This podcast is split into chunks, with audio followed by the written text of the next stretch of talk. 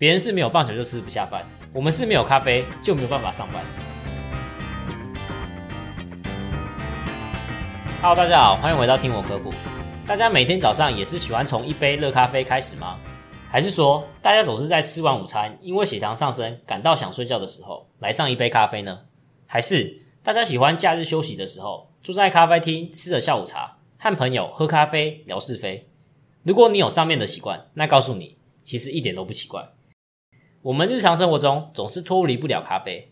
根据统计，我们每天要喝掉几亿杯的咖啡，平均下来，大概每三个人就有一个人一天会喝掉一杯。所以说，咖啡其实是影响几亿人的存在。也因为有这么多人有喝咖啡的习惯，那咖啡的种植面积可想而知，一定不会太小。全世界的咖啡豆产量加起来，每个人每年大概可以分到超过一公斤的咖啡豆，可见大家有多么喜欢喝咖啡。那这么多人喜欢喝咖啡，甚至有很多人是每天喝咖啡。有些人甚至没有咖啡就没有办法提起精神，一天就无法开始。纯的咖啡不是很苦吗？那为什么我们还是想要喝咖啡呢？原因就是因为咖啡中含有一种非常重要的物质——咖啡因，它也是提神醒脑的重要因素。别人是没有棒球就吃不下饭，我们是没有咖啡就没有办法上班。那咖啡到底是什么？我们亚洲人喝咖啡的习惯已经算是还好了，欧美喝咖啡的习惯更是盛行。但我们每天这样喝，真的没有问题吗？你知道自己每天到底摄入了多少咖啡、多少咖啡因吗？那到底我们每天最多可以摄取多少咖啡因？有没有一个参考标准呢？咖啡的成分除了刚刚提到的咖啡因之外，还有现在研究发现对身体有比较多好处的多酚类化合物、绿原酸、咖啡酸等等的，也有一些类似中药成分的东西。葫芦巴碱以前是被用来治疗糖尿病的，咖啡中也含有维生素 B 三、镁、钾等矿物质。那就先来说一下最主要的咖啡因。咖啡因也被叫做咖啡碱，存在在好几种植物当中，不管是植物的种子或果实，还是它的叶子。举例来说，咖啡豆、茶叶、可可豆等等的都含有咖啡因的成分。咖啡因其实是一种神经毒素，虫子如果吃的含有咖啡因的植物器官，过没多久就会死亡。所以，咖啡因其实就是一种天然的杀虫剂，但这种杀虫剂我们每天在喝，开玩笑的。原因是因为后来人类发现，咖啡因这种杀虫剂对人来说其实影响不大，反而还是一种中枢神经的兴奋剂，可以刺激我们的中枢神经。所以现在也有越来越多人将咖啡因萃取出来，把它添加在饮料当中，当做调味，把它拿来提神。最常见的咖啡、茶和可可，并称是世界上三大受欢迎的咖啡因饮料。另外，碳酸饮料还有能量饮料当中也常常含有咖啡因。也正是因为咖啡因具有刺激中枢神经的功能，简单来说就是提神了，可以缓解我们的睡意，提高我们清醒度，增加我们的注意力和工作效率，所以成为不少上班族甚至是学生最常喝的必需品，也是研究者长时间需要动脑的人喜欢喝咖啡的原因。所以也有一句话说：“科学家在哪里，咖啡市场就在哪里。”没办法，喝咖啡的需求实在太大了。尽管喝咖啡的文化已经存在好多年了，但还是有很多人不太了解咖啡的好与坏。对于喝咖啡，或许还是有很多误解。所以今天我们就先来稍微讲一下喝咖啡的好处与坏处，也来破解一下喝咖啡的迷思以及应该需要注意的事情。那下一集我们再来分享几篇有关咖啡或咖啡因的研究。但这边可以先说的是，虽然现在有很多研究在讲咖啡、咖啡因与健康的关联性，但大部分还是属于相关性的研究。比较少有直接证明出来有因果关系的，那我们就开始今天的部分吧。一篇刊登在二零二零年《新英格兰医学顶级期刊》上对于咖啡因系统性回顾的研究，它大概帮我们统整了一些喝咖啡的好处和坏处，也帮我们破解了一些迷思。这个研究结果也成为某些国家制定咖啡因建议最高摄取量的依据。先讲这篇研究的建议咖啡因摄取量。成人的话，建议每日咖啡因摄取量上限为四百毫克；孕妇建议每天最高上限为三百毫克；青少年的话，则是建议每天最高咖啡因摄取量是体重乘以二点五毫克。超过这些标准的话，过多有可能会出现咖啡因中毒的症状；再多一点，一天十克，甚至可能会死亡。为了方便，后面如果有提到几杯咖啡、几杯咖啡的，所以就在这边先讲这篇研究定义。这篇研究定义一杯标准杯咖啡是两百三十五毫升，也就是说，我们平常便利商店一杯大杯咖啡四百八十毫升，几乎是这篇研究的两杯标准杯，所以在这边大家要特别注意一下。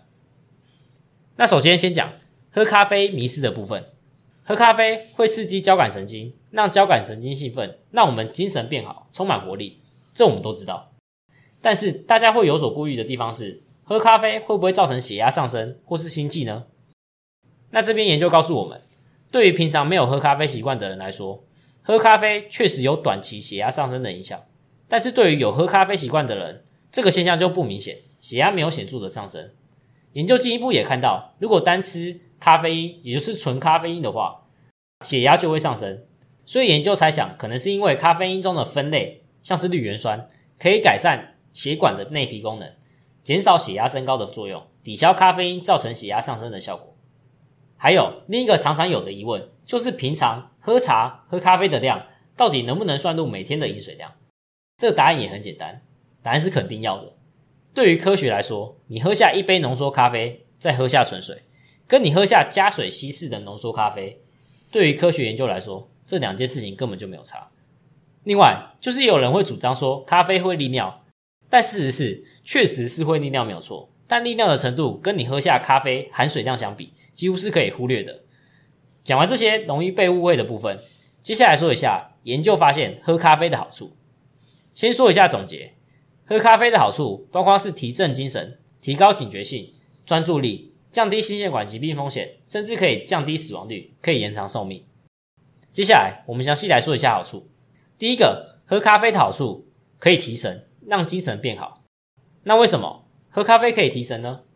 原因是因为我们在清醒的时候，大脑会产生一种叫做腺苷的东西，这种东西有点像疲劳物质。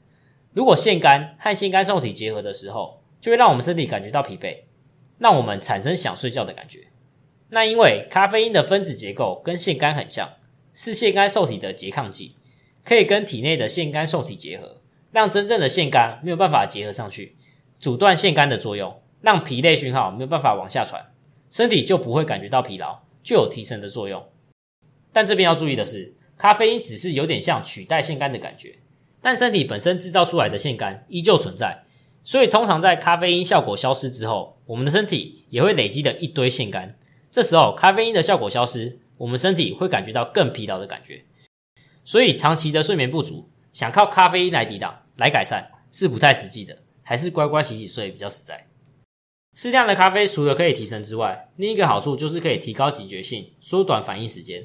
所以，喝咖啡常常也是长途驾驶的首选。那喝咖啡？除了这些我们都知道的可以提神之外，另一个比较令人讶异的是，喝咖啡竟然可以降低全因死亡率。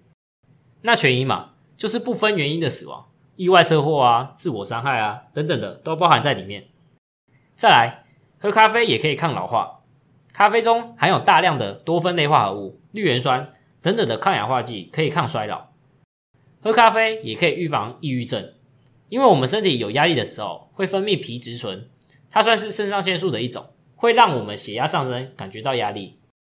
那咖啡因能够抑制皮质醇的作用，分泌多巴胺，让心情变好，舒缓压力，也就达到预防抑郁的效果。再来，喝咖啡也可以帮助减重、减肥。原因是因为喝咖啡，咖啡因会给我们带来饱足感，降低食欲，另外也会影响交感神经，增加我们的新陈代谢，达到燃脂的效果。但这边要注意的是，如果你为了减肥摄取咖啡因，然后你选择汽水、能量饮料这种高热量、高糖分的咖啡因饮品的话，那反而可能会带来反效果，体重可能还会上升。再来说一下疾病的部分，大家最在意的是咖啡因是否会增加心血管疾病的风险呢？就像前面有提到的，咖啡因确实会让过去没有常喝咖啡的人暂时性的心跳加速、血压升高，也确实可能短暂提高中风的风险。但对于有喝咖啡习惯的人来说，适量的摄取咖啡因并不会影响太多，不会增加高血压的风险。研究结果反而看到的是，喝咖啡和心血管疾病、冠状动脉疾病、中风导致的死亡风险之间存在 U 型相关。每天喝三到五杯标准杯的咖啡，心血管疾病风险最低。但这边要注意的是，跟刚刚有点像，如果你的咖啡因来源是能量饮料或汽水这种有糖或是有其他刺激物质的饮料。它对心血管疾病带来的坏处可能是更大的。再来第二种疾病，糖尿病，喝咖啡也可以降低糖尿病的风险。研究猜想，可能是因为咖啡中的某种物质保护了胰脏中的贝塔细胞，也可能是因为咖啡中的绿原酸的抗氧化作用可以降低身体的发炎反应。第三种，喝咖啡可以带来的疾病相关好处，喝咖啡可以降低失智或阿兹海默症的风险，减少认知功能下降。研究发现，每天喝三到五杯咖啡可以降低六十五 percent 晚年失智的风险。但研究者也还不太确定，这个好处是因为咖啡因还是咖啡中的抗氧化剂带来的效果。第四种，喝咖啡对疾病的好处是气喘，原因是咖啡因经过肝脏代谢之后产生的化合物有扩张支气管的功能，类似气喘药的功效。那既然都讲到肝脏代谢咖啡因了，咖啡因也与肝脏健康有关。第五种，喝咖啡可以带来预防疾病的好处就是减少肝功能异常、肝纤维化、肝硬化、肝癌的风险。研究猜想，可能是因为喝咖啡，咖啡中的多酚抑制身体的发炎反应，减少氧化反应，进而防止肝变性和肝纤维化。但也有一说，是不是因为先抑制了糖尿病，才让肝相关疾病的风险也降低了？最后一个研究中有提到的是癌症，许多研究显示，饮用咖啡及摄取咖啡因和癌症的发病率增加和死亡率增加没有相关性。虽然喝咖啡对于大部分的癌症的影响都是中性的，不会增加也不会降低癌症风险，但我们还是看到有些像是肝癌、子宫内膜癌，喝咖啡确实是可以降低这几种癌症的风险。当然啦，还是那样，研究还是认为会有这种效果，可能还是因为咖啡中的多酚类、咖啡中的咖啡酸、绿原酸等抗氧化物造成的。讲这么多，喝咖啡对于疾病的好处，不管是心血管疾病、糖尿病。神经系统相关疾病还是癌症，现在再回去想，喝咖啡对于全因死亡下降的影响，好像也就蛮合理的。疾病的风险都下降了，自然而然死亡率应该也会下降吧？那在这边，通常多数对于咖啡的研究都是指黑咖啡，也就是无糖咖啡。那就好奇了，如果喝咖啡有加糖呢？我们传统上都认为饮料加糖是不太好的。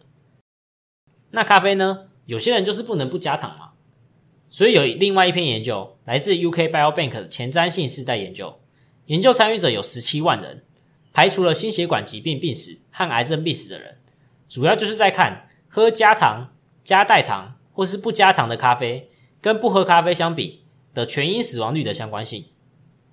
因为我们先前已经知道喝无糖咖啡可以降低全因死亡的风险，那这篇研究就是在看加糖这个行为带来的坏处。和喝咖啡的好处会不会互相抵消？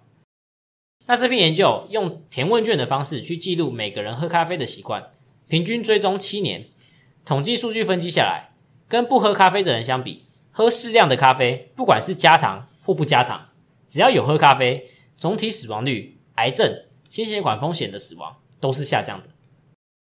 其中，喝黑咖啡不加糖的咖啡，跟不喝咖啡相比。死亡风险可以下降十六到二十九 percent，这样的关系呈现 U 型相关，大约在二点五杯到四点五杯的时候，风险是最低的。那这边这个研究的一杯大约是两百七十毫升，那加糖咖啡降低死亡率的效果反而更好，最多可以下降三十一个 percent，这样的关系同样呈现 U 型相关，风险最低发生在一点五杯到二点五杯，如果超过四点五杯。反而会比不喝咖啡的人增加五 percent 的总体死亡风险。那加代糖的部分呢？研究结果发现，喝加代糖的咖啡在死亡率的问题上没有显著的相关性。另外，研究也看到速溶咖啡、研磨咖啡、不含咖啡因的咖啡也呈现 U 型相关。综合以上的结果，也就表示喝咖啡的好处可能不会因为加咖啡而被完全抵消。同时，也再次发现喝咖啡带来的全因死亡风险下降。可能跟咖啡因没有直接关系，可能还是咖啡中的分类造成的。但这篇研究要更注意的是，这边说的加糖当然不是你想的那样无限制的加。这边说的加糖大约就是三到五克半颗方糖的量，反正就是一点点啦。说完喝咖啡的好处，最后来说一下喝咖啡的坏处，或是说副作用吧。一样，先说总结：喝咖啡的副作用包括心悸、睡眠障碍。影响骨骼健康和肠胃功能，对怀孕的人来说，还可能会影响到胎儿的健康。第一个先讲咖啡因的败衰期。我们知道喝咖啡可以提振精神，但我们同时又不希望晚上睡不着觉、太兴奋，影响到睡眠品质。那这时候就得考虑咖啡因的败衰期。平均来说，咖啡因的半衰期大约是三到七个小时，因人而异。可以想象，如果你中午过后喝下了一杯咖啡，那到晚上睡觉前，体内的咖啡因含量可能还有二分之一到四分之一，那当然会睡不好。所以通常都建议大家下午之后不要再喝咖啡了。刚刚说咖啡因的代谢因人而异，主要的影响因素，举例来说，像是年龄、肝功能、是否怀孕，或是是否使用特定药物，平时有没有喝咖啡的习惯，甚至也跟基因影响有关。有些人因为基因变异，导致咖啡因代谢的酵素活性比较差，这群人在喝咖啡的时候，身体可能会相对的不舒服，不管是心悸或是睡不着，最后就让这群人不喜欢喝咖啡。另外，还有孕妇。孕妇代谢咖啡因的能力也比较差，所以咖啡因的败衰期也就比较长。另外一个需要特别注意的是，咖啡因是可以从母体透过胎盘直接传给胎儿的，对胎儿直接造成影响。也有研究发现，喝下比较多咖啡因和比较低的出生体重，还有比较高的流产风险有关。虽然研究者对于咖啡因和胎儿的影响还没有一个定论，但保险起见，通常建议。怀孕期间的妇女，咖啡因的摄取量每天以两百毫克为上限。还有，也就是建议小于十二岁的小孩尽量不要摄取咖啡因。青少年一天最好也不要超过一百毫克。由于咖啡因进入体内之后，主要透过肝脏来进行代谢，最后随着尿液排出。所以，如果有肝脏相关疾病的人，咖啡因可能更容易累积在身体里面，所以也不建议摄取太多。或是如果你有在服用相关药物的人，也要特别注意。药物与咖啡因之间的相互作用，以上这些会让咖啡因代谢变慢的因素，那其实有一个可以加快咖啡因代谢的，就是抽烟。但也不是叫你去抽烟啊。研究发现，抽烟会大大加速咖啡因的代谢，几乎可以缩短五十 percent。那这听听就好，没有必要为了代谢咖啡因跑去抽烟。抽烟的问题太多了。那第二个，喝咖啡因的副作用，大家一定听过一个广告台词。喝咖啡吃甜食，又让你胃食道逆流了吗？研究发现，咖啡确实是会刺激胃酸分泌，所以不小心喝太多，是真的可能会造成胃食道逆流的。但吃甜食的部分，研究就没有看到跟胃食道逆流有太大的相关性，所以通常也不建议在空腹的时候喝咖啡，大量喝也不太实际。大量饮用咖啡也可能会造成咖啡因中毒，造成心跳加快、躁动、思绪混乱。胡言乱语、产生幻觉等症状。另外一个，喝咖啡最常被提到的副作用就是咖啡因的戒断症状。习惯每天喝咖啡的人，如果突然停止喝咖啡的行为，可能会出现头痛、疲劳、情绪低落、头脑不清楚、注意力无法集中等等的现象。如果要戒断咖啡，最好的方式还是循序渐进的减少咖啡因摄取，才可以避免戒断症候群。讲了这么多，一大堆跟咖啡有关的科普，最后来做个总结。虽然说咖啡对人体有很多益处，但重要的前提是要适量，要使用正确的量，不能使用太多。另外，来源也很重要，例如喝咖啡最好也不要加过多的糖和奶精，因为这样都可能会让咖啡因带来的好处大打折扣。也不要因为能量饮料含有大量的咖啡因就大量摄取，因为它有更多的糖和其他对身体不好的添加物质或刺激物质，对身体健康可能有更大的伤害。另外就是，我们今天也有提到每个人的建议咖啡摄取量，但这边要注意的是，我们在计算咖啡因摄取量的时候，虽然都叫做喝咖啡，但咖啡因的含量可能会因为原料品种、产地来源、制备方式的差异，或是容量大小，会有很大的差别。但也不止喝咖啡，我们生活中有很多饮品、食品也都含有咖啡因，红茶、绿茶、乌龙茶、巧克力、可乐、蛋糕、能量饮料也都含有咖啡因。所以在计算的时候，也要一并考虑进去。另外，这些有关咖啡的研究，我们需要注意几件事情。第一个就是，这些研究通常都只有针对有没有喝咖啡进行研究，没有进一步考虑咖啡有没有其他添加物、糖、奶精等等的，甚至是有没有搭配其他食物同时摄取、甜点之类的。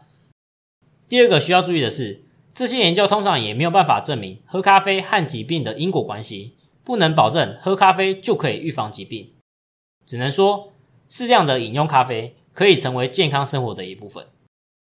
第三个需要注意的是，在解读这些结果的时候，还是需要考虑到自己的身体状况，不是一定要达到建议的标准。今天最后的最后，来分享一个没有用的知识。不知道大家有没有看过一个名音，就是有人说打翻咖啡比喝咖啡更容易打起精神，尤其是打翻在你电脑上的时候。有一个搞笑诺贝尔奖，就是在讲这件事情。他在研究怎么拿咖啡比较不会在走路的时候洒出来。简单来说，咖啡会洒出来，跟你用来装咖啡的容器它的共振频率有关。所以最简单的直觉方式就是解决晃动频率，解决共振问题。所以研究团队就提出几种很无言的解法。第一个建议是改变我们的走路方式。研究发现，倒退走可以有效改善，让咖啡不洒出来。第二种，降低摇晃，改变拿杯子的方式。研究建议可以像是夹娃娃机那样，把杯子夹着，拿着杯子，有点像是钟摆的感觉，这样也可以让咖啡尽量不洒出来。